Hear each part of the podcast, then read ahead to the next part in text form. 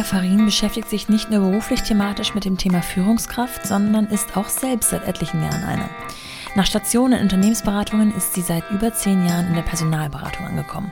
Mit Erfahrungen der eigenen Gründung bis hin zur Global Chair des heutigen Arbeitgebers Amrop steht die Ex-McKinsey-Beraterin damit als Weltchefin 73 Büros in 47 Ländern vor. Und irgendwann auf diesem Weg bekam sie ihre heute elfjährige Tochter. Wie ist das mit viel Reisen und viel Verantwortung überhaupt möglich? Hilfe ist das große Schlüsselwort. Früh ein tolles Kindermädchen gefunden und eine engagierte eigene Mutter in der Nähe ermöglichte Annika ihren Beruf weiter intensiv auszuüben und auch eine alleinerziehende Phase durchzustehen. Heute weiß sie, dass dieses Konstrukt, aus dem sie auch in privat herausfordernden Situationen gar nicht so leicht mal eben hätte ausbrechen können, sie in gewisser Art und Weise auch beschützt hat.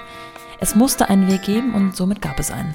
Wir haben über Intuition und Bauchgefühl gesprochen, was es braucht, um herauszufinden, wie und wo man sich wohlfühlt, über Toleranz anderer Lebenskonzepte gegenüber und über Kommunikation. Kommunikation zu sich und auch seinem Arbeitgeber, um das Modell zu schaffen, was für einen richtig ist. Viel Spaß mit dieser Folge von The Mumpany und Annika Farin. Willkommen zu The Mumpany die Balance zwischen Baby und Business. Wir können schon mal verraten, wir sprechen heute nicht face to face, obwohl wir beide vermutlich beide in der gleichen Stadt sitzen, nämlich in Hamburg. Richtig. Es ist äh, Dienstag, es ist 11 Uhr. Wie sah dein Tag bisher aus? Bist du noch am Anfang des Tages oder bist du schon seit längerem mittendrin? Na, der hat so um äh, Viertel nach sieben mhm. gestartet. Also ich bin vorher aufgestanden, aber um ab Viertel nach sieben wurde es aktiver. Dann habe ich endlich meine Tochter aus dem Bett geworfen. Ja, ja. Gesagt, jetzt wird es Zeit, denn die sind ja im Moment äh, digital unterwegs und das muss ich sagen, wenn ich das hier an der Stelle sage, klappt super. Ah, schön. Also das ist mal ein Beispiel einer fünften Klasse. Ähm, hier an einem Sophie Barat Gymnasium in Hamburg. Ja. Die machen das großartig. Also sie haben das äh, frühzeitig trainiert und da läuft der Unterricht, als wenn die in der Klasse wären. Also genau dasselbe Programm. Ich bin wirklich begeistert, muss man auch mal dorthin schreiben. Ah, perfekt. Nicht immer nur alles negativ ja. ähm, kommentiert wird. Und insofern äh, sitzt meine Tochter hier im Nebenraum im äh, virtuellen Unterricht und ich habe dann ganz normal mein Programm gestartet und hatte dann irgendwie die erste Telefon- oder Videokonferenz um halb neun. Ja. Okay, das heißt, du arbeitest von zu Hause aus ähm, im Homeoffice? Nein, das ist, wir sind tatsächlich jetzt im Büro, ah, also äh, okay. Büro von mir und zu Hause sind gar nicht weit auseinander. Ja.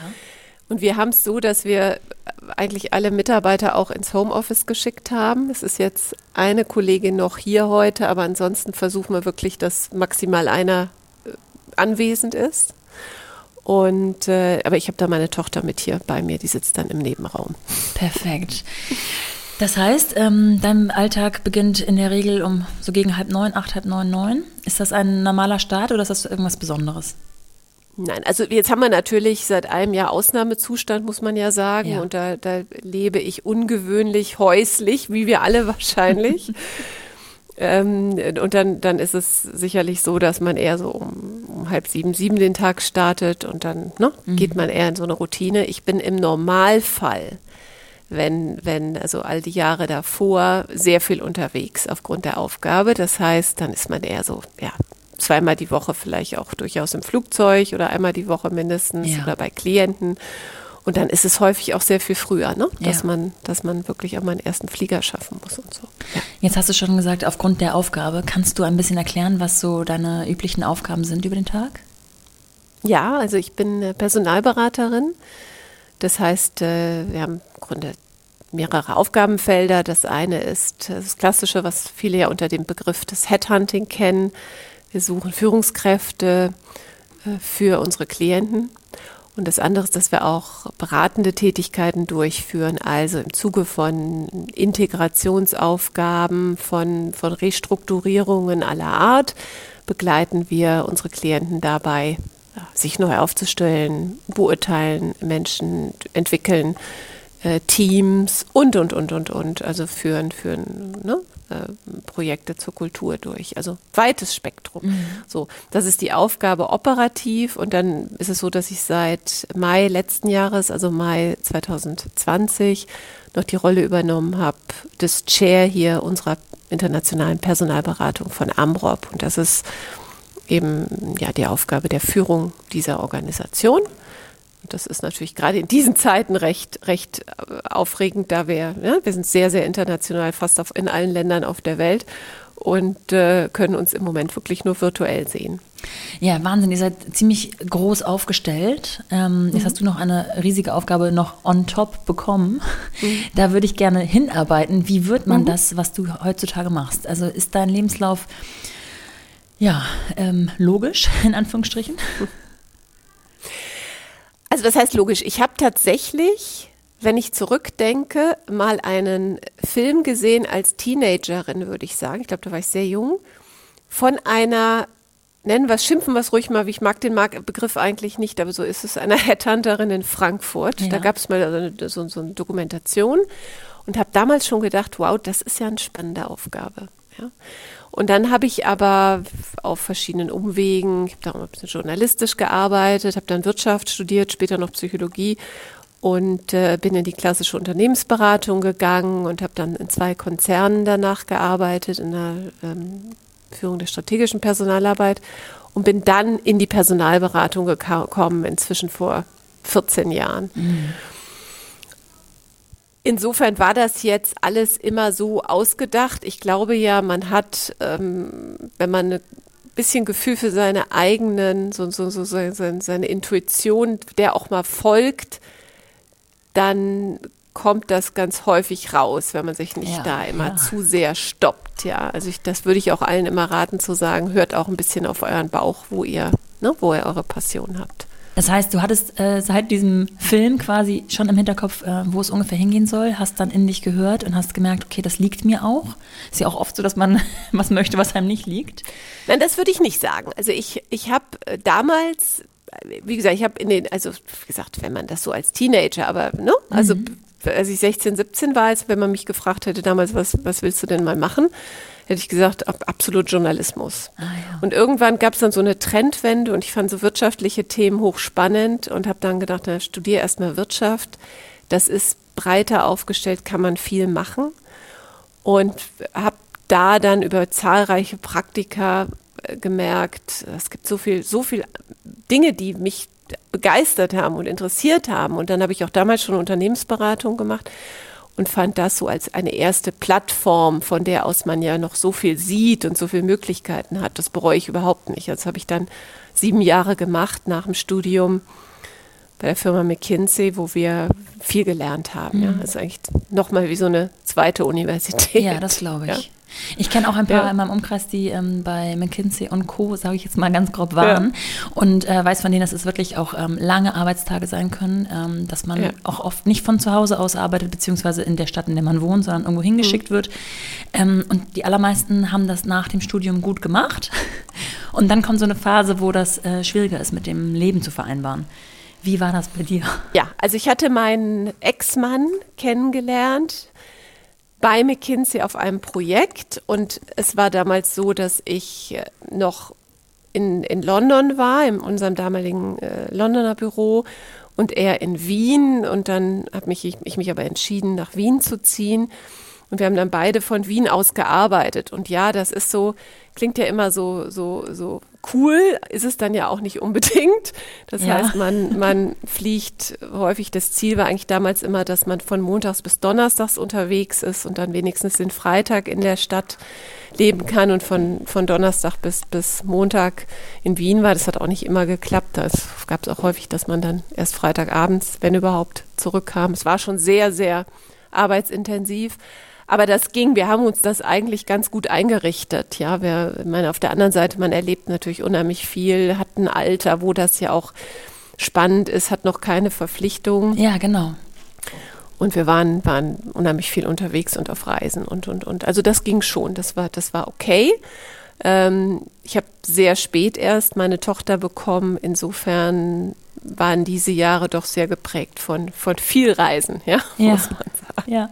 War diese ähm, Entscheidung, die Tochter spät zu bekommen, ähm, was ja relativ ist, das, mhm. ähm, war das auch verbunden mit, mit der Karriere oder hatte das vielleicht andere persönliche Gründe?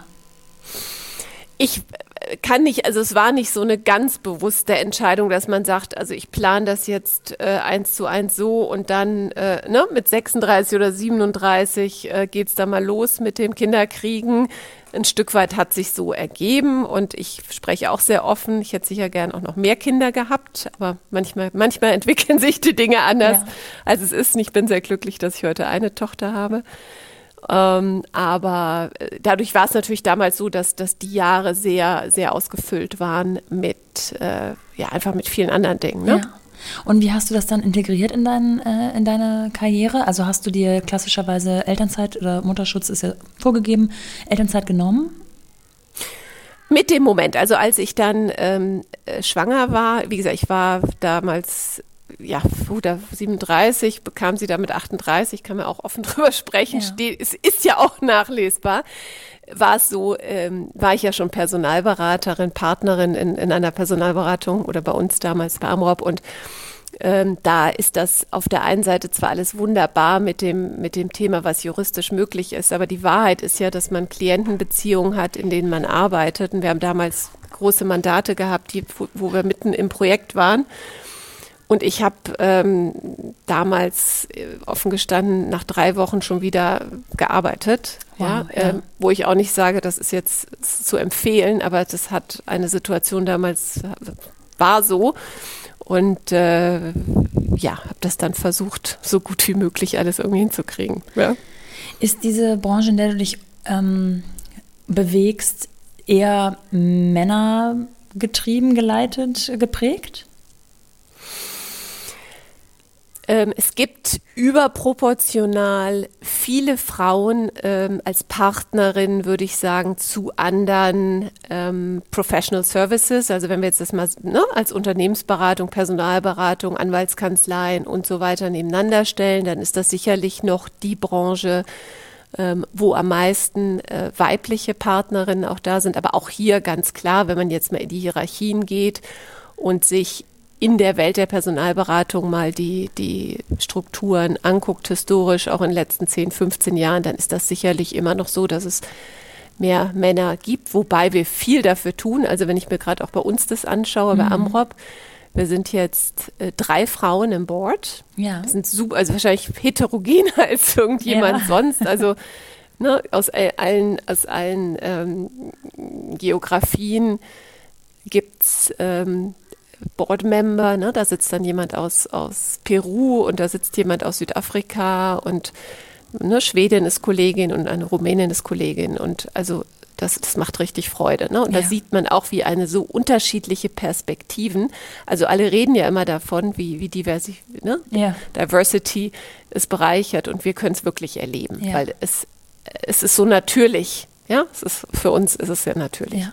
Ich habe deswegen ein bisschen spitz gefragt, weil wenn du sagst, dass du aus gegebenen Umständen ähm, nach drei Wochen wieder am Arbeitsplatz saßt, dann ähm, fühlt es sich für mich so an, als ob da auch so eine Art Druck vielleicht mitschwang.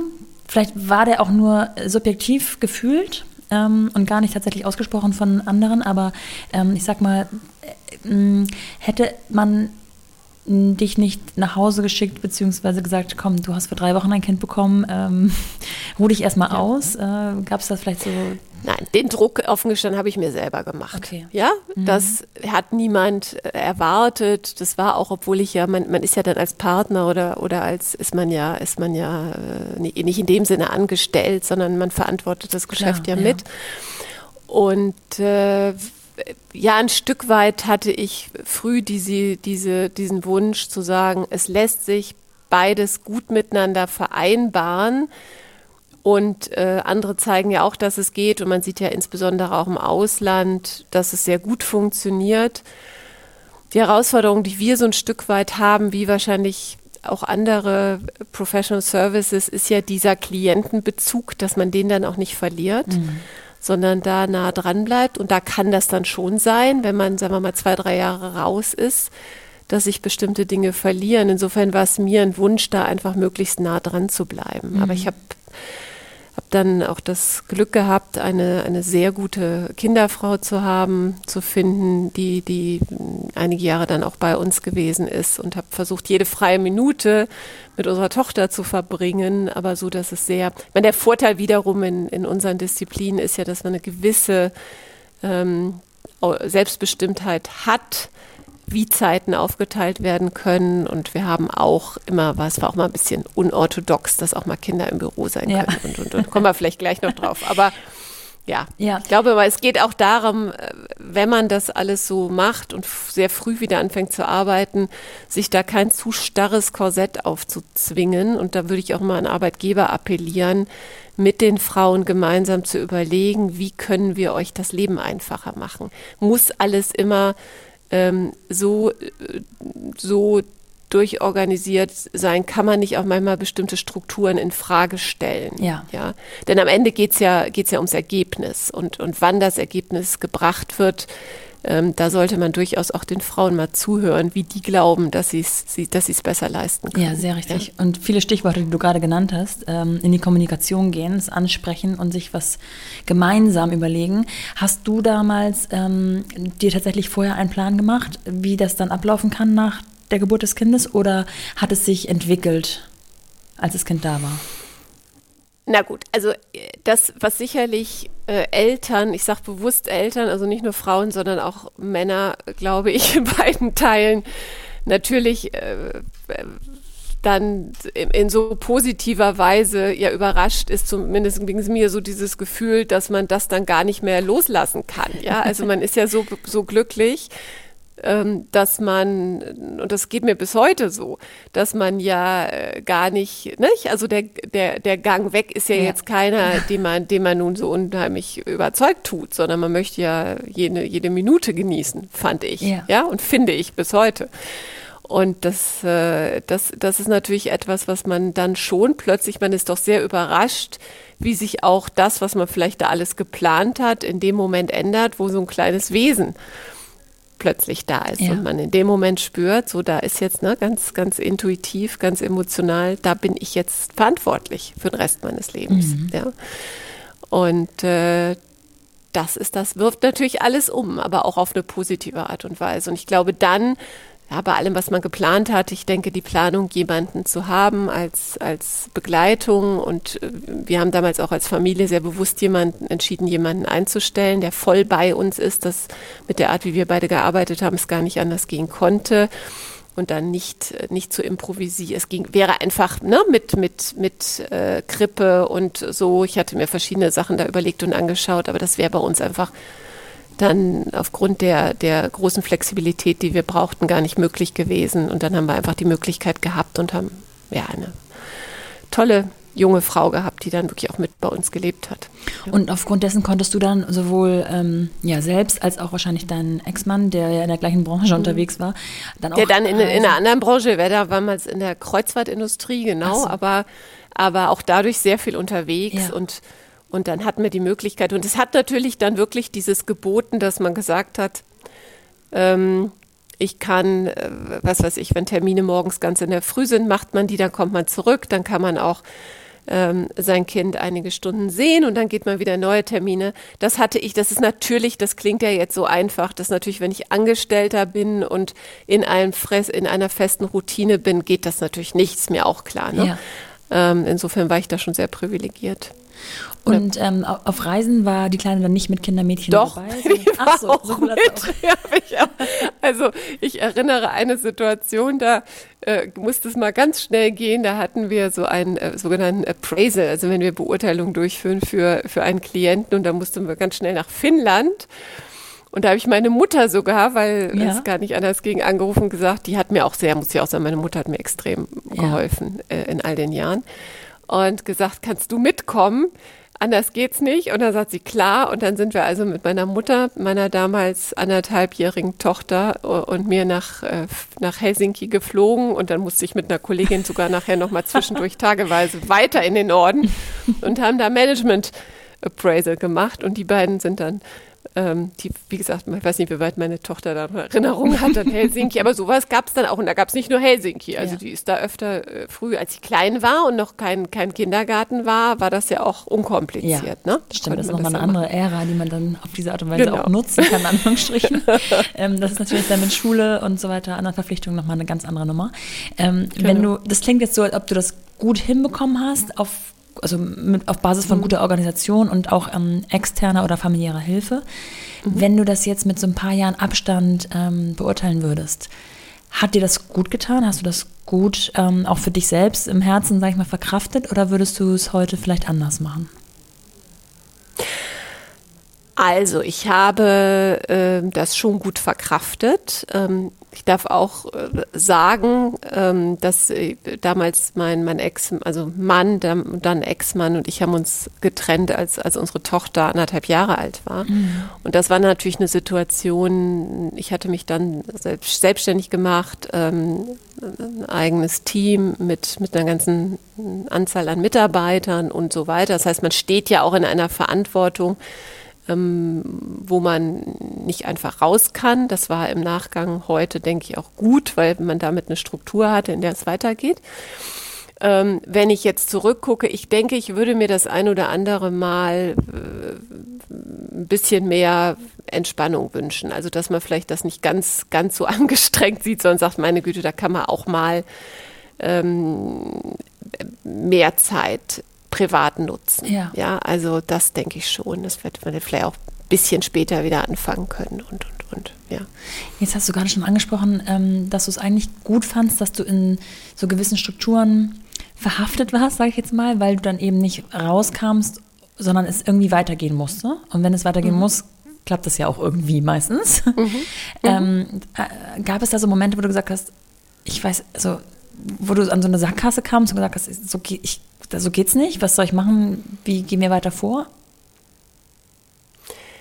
Nein, das hatte ich nie. Also ich habe immer, aber es ist vielleicht ein bisschen Persönlichkeitsfrage. Ja. Ich bin schon jemand, der immer das Toi Toi Toi, ähm, das, das äh, Glas halb voll sieht. Und natürlich auch gab es Situationen, weiß ich dann, ne, meine Tochter war irgendwie zwei und hatte irgendwie nach vier Tagen Norovirus den Eltern kennen, oh, wo man ja. dann, dann ist man alleine nachts und äh, dann war ich ja damals alleinerziehend und dann sitzt ja. man, sitzt man da und muss eigentlich morgens nach London fliegen. Das habe ich wirklich bildlich noch vor mir. Ja, und da muss man eben auch mal absagen. Ja, ah, und ja. sagen, egal wie wichtig das da jetzt ist, die Interviews, das geht eben jetzt einfach nicht. Mhm.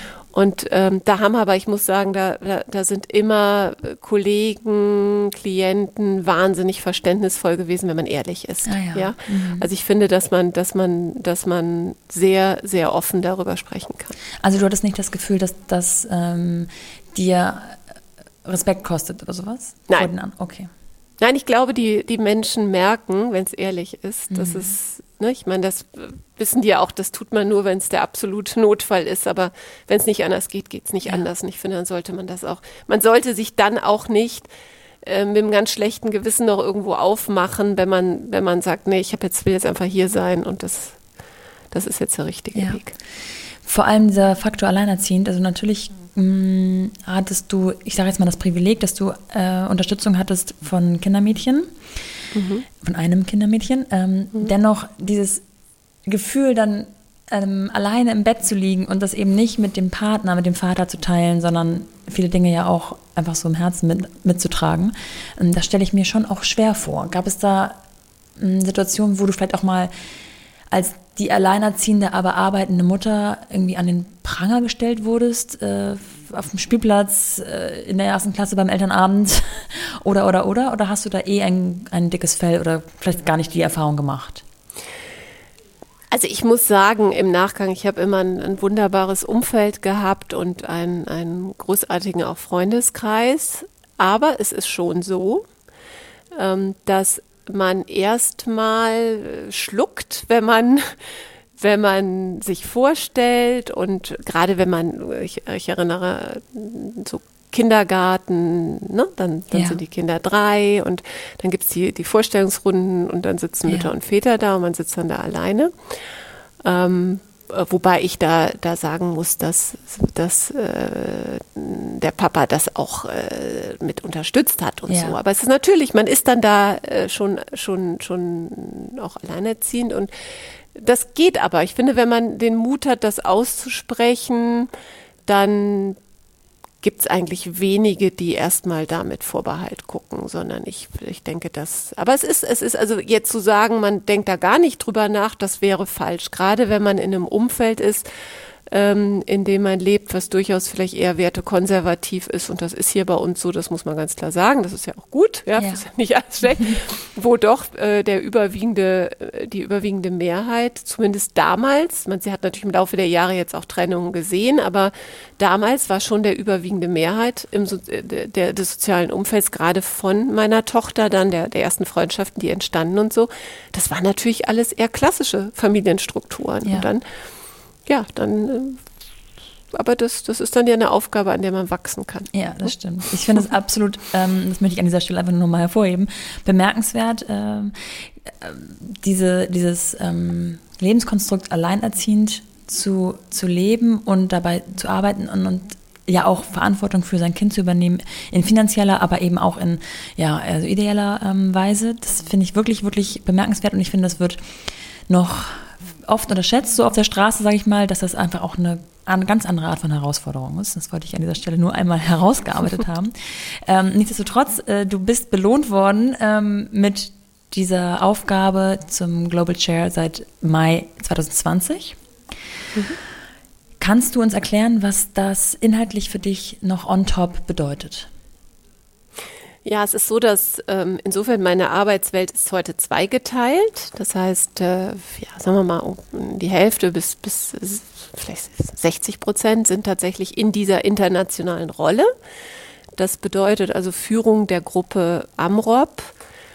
Mm, und da, da gibt es natürlich von bis, nicht? Also das, das geht los mit äh, Themen der Finanzen, äh, wie sind die Budgets, wie strukturieren wir uns. Ich mache es jetzt mal ganz plakativ. Ne? Ja. Ne? Wofür geben wir Geld aus? Ähm, wie positionieren wir uns? Was für einen für ein, für ein, für ein Marketingansatz wollen wir wählen? Ähm, wie ähm, ne, wo rekrutieren wir, wie, wie wollen wir unsere Ländergesellschaften weiterentwickeln, aber natürlich ganz, ganz sozusagen am Herzen der Operation unsere Klienten, wie, mit welchen Dienstleistungen äh, gehen wir an den Markt, was haben wir auch an innovativen Ideen und Gedanken, wie, wie wollen wir ne, uns da weiterentwickeln.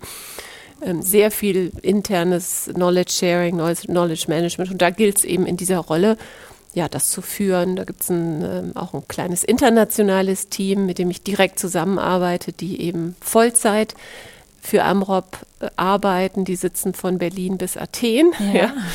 Und insofern sehr virtu insofern dieses Virtuelle, was wir dieses Jahr erleben, das hatten wir schon vorher auch als Organisation, ja. weil man sich natürlich nicht ständig sehen kann. Ja. Und dann äh, enger Dialog mit den ganzen äh, Ländergesellschaften, äh, die natürlich auch ihre, ihre Themen haben.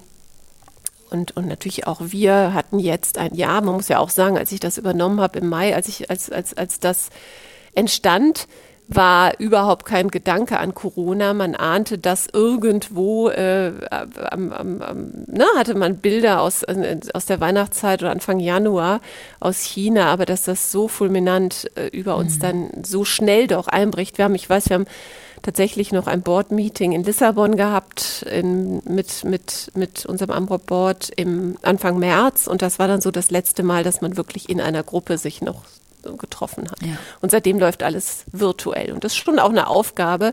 Vieles funktioniert hervorragend, aber es gibt natürlich bestimmte Themen, die gehen dann doch anders, wenn man zusammenkommt. Ja.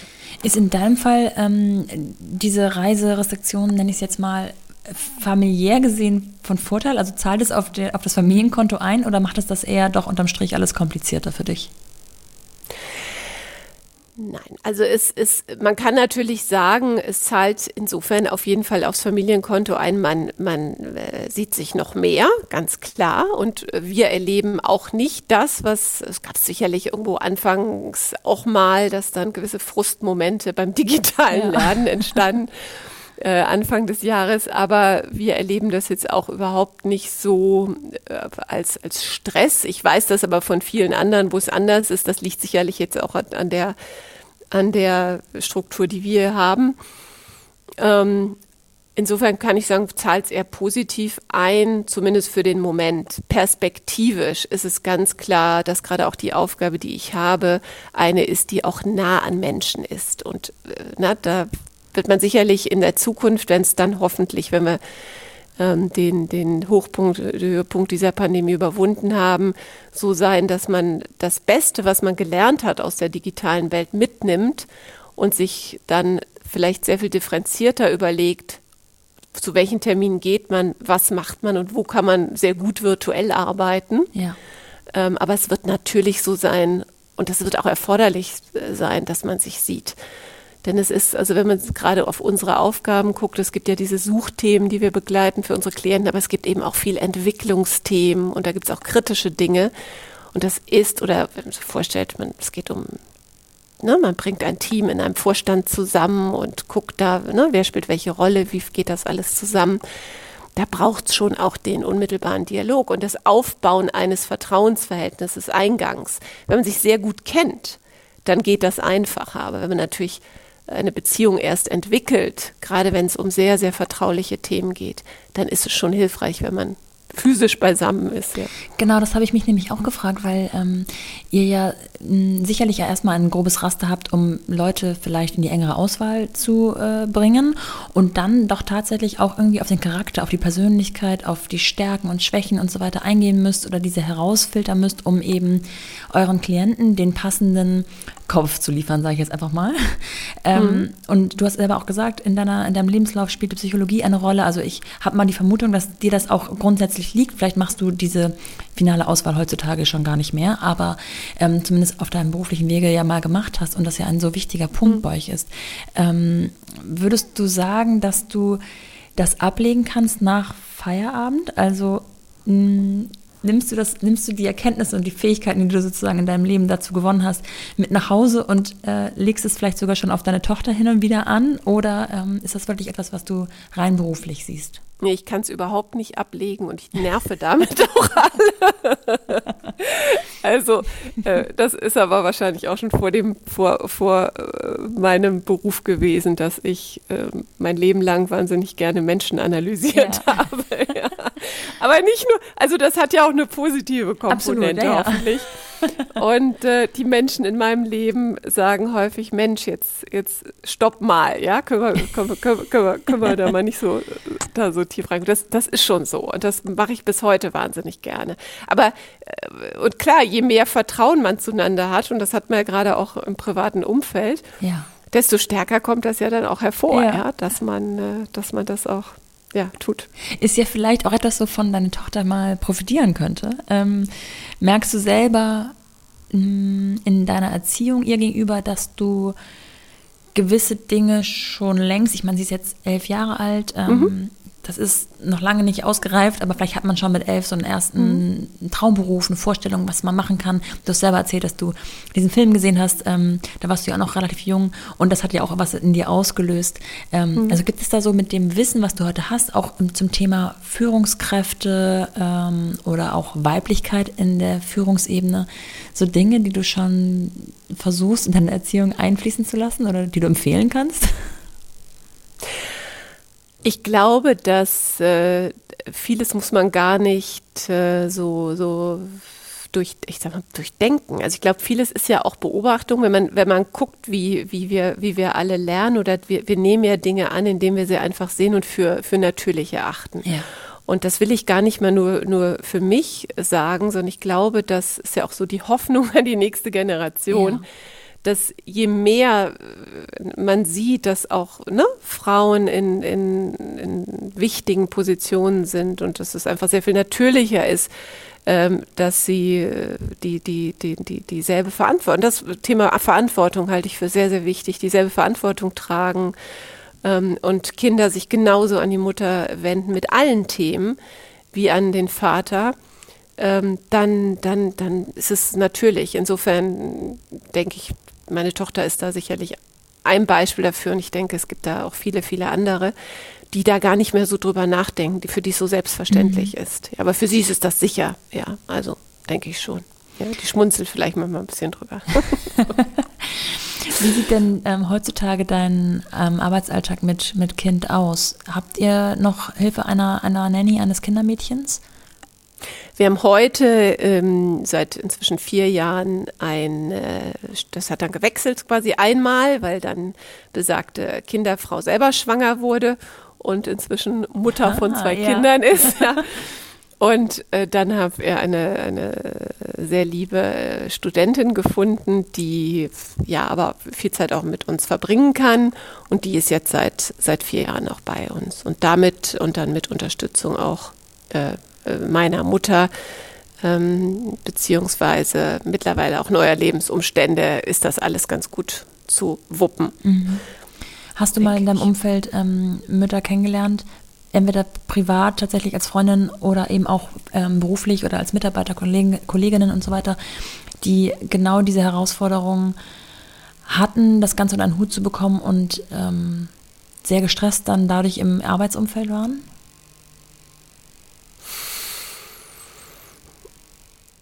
Ich glaube, ja, habe ich auch schon kennengelernt.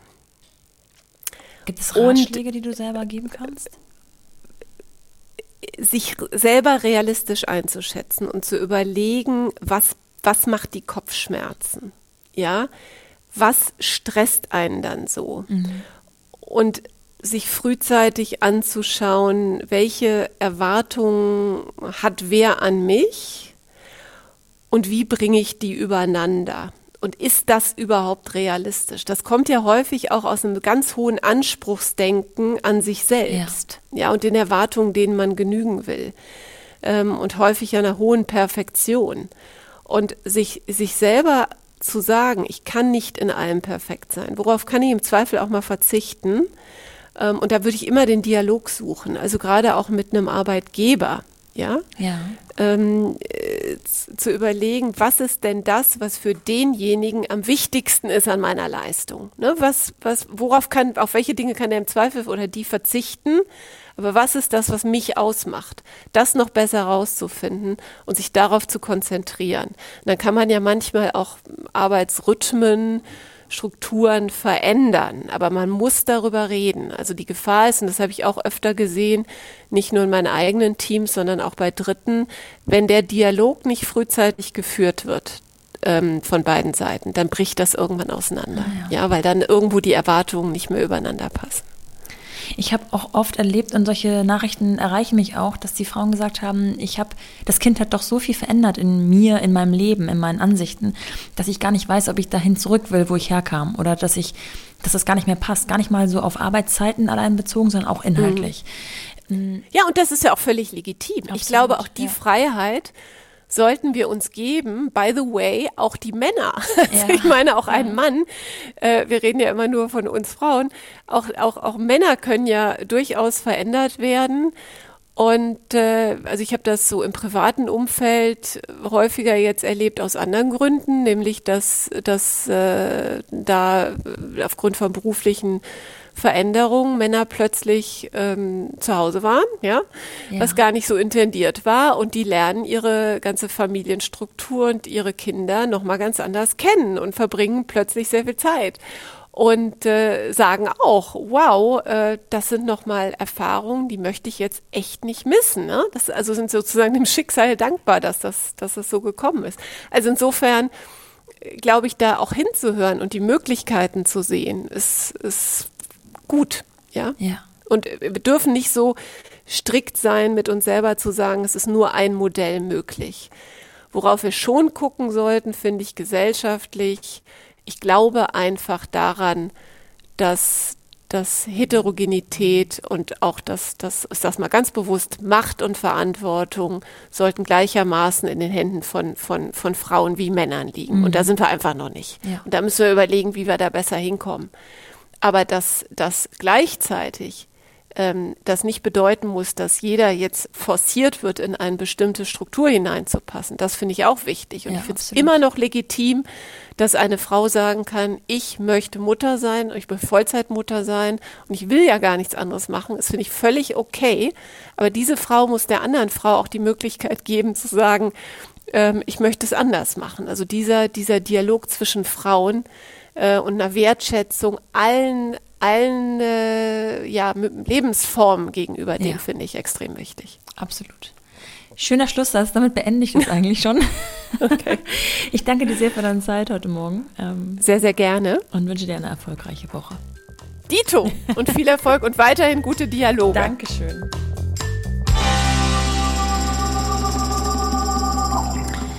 Ich hoffe, dass euch die Ansätze und Tipps von Annika Farin alle anregen, die aktuell nicht glücklich sind, erstmal sich selbst zu hinterfragen und dann vielleicht auch das Gespräch mit euren Arbeitgebern zu suchen. Und wenn ihr euer eigener Arbeitgeber seid, dann seid euch ein guter Chef, eine gute Chefin. Wie ihr für mich ein guter Zuhörer seid, könnt ihr beweisen, indem ihr diesen Podcast abonniert und mir auf Facebook oder Instagram schreibt, wie und ob es euch gefällt.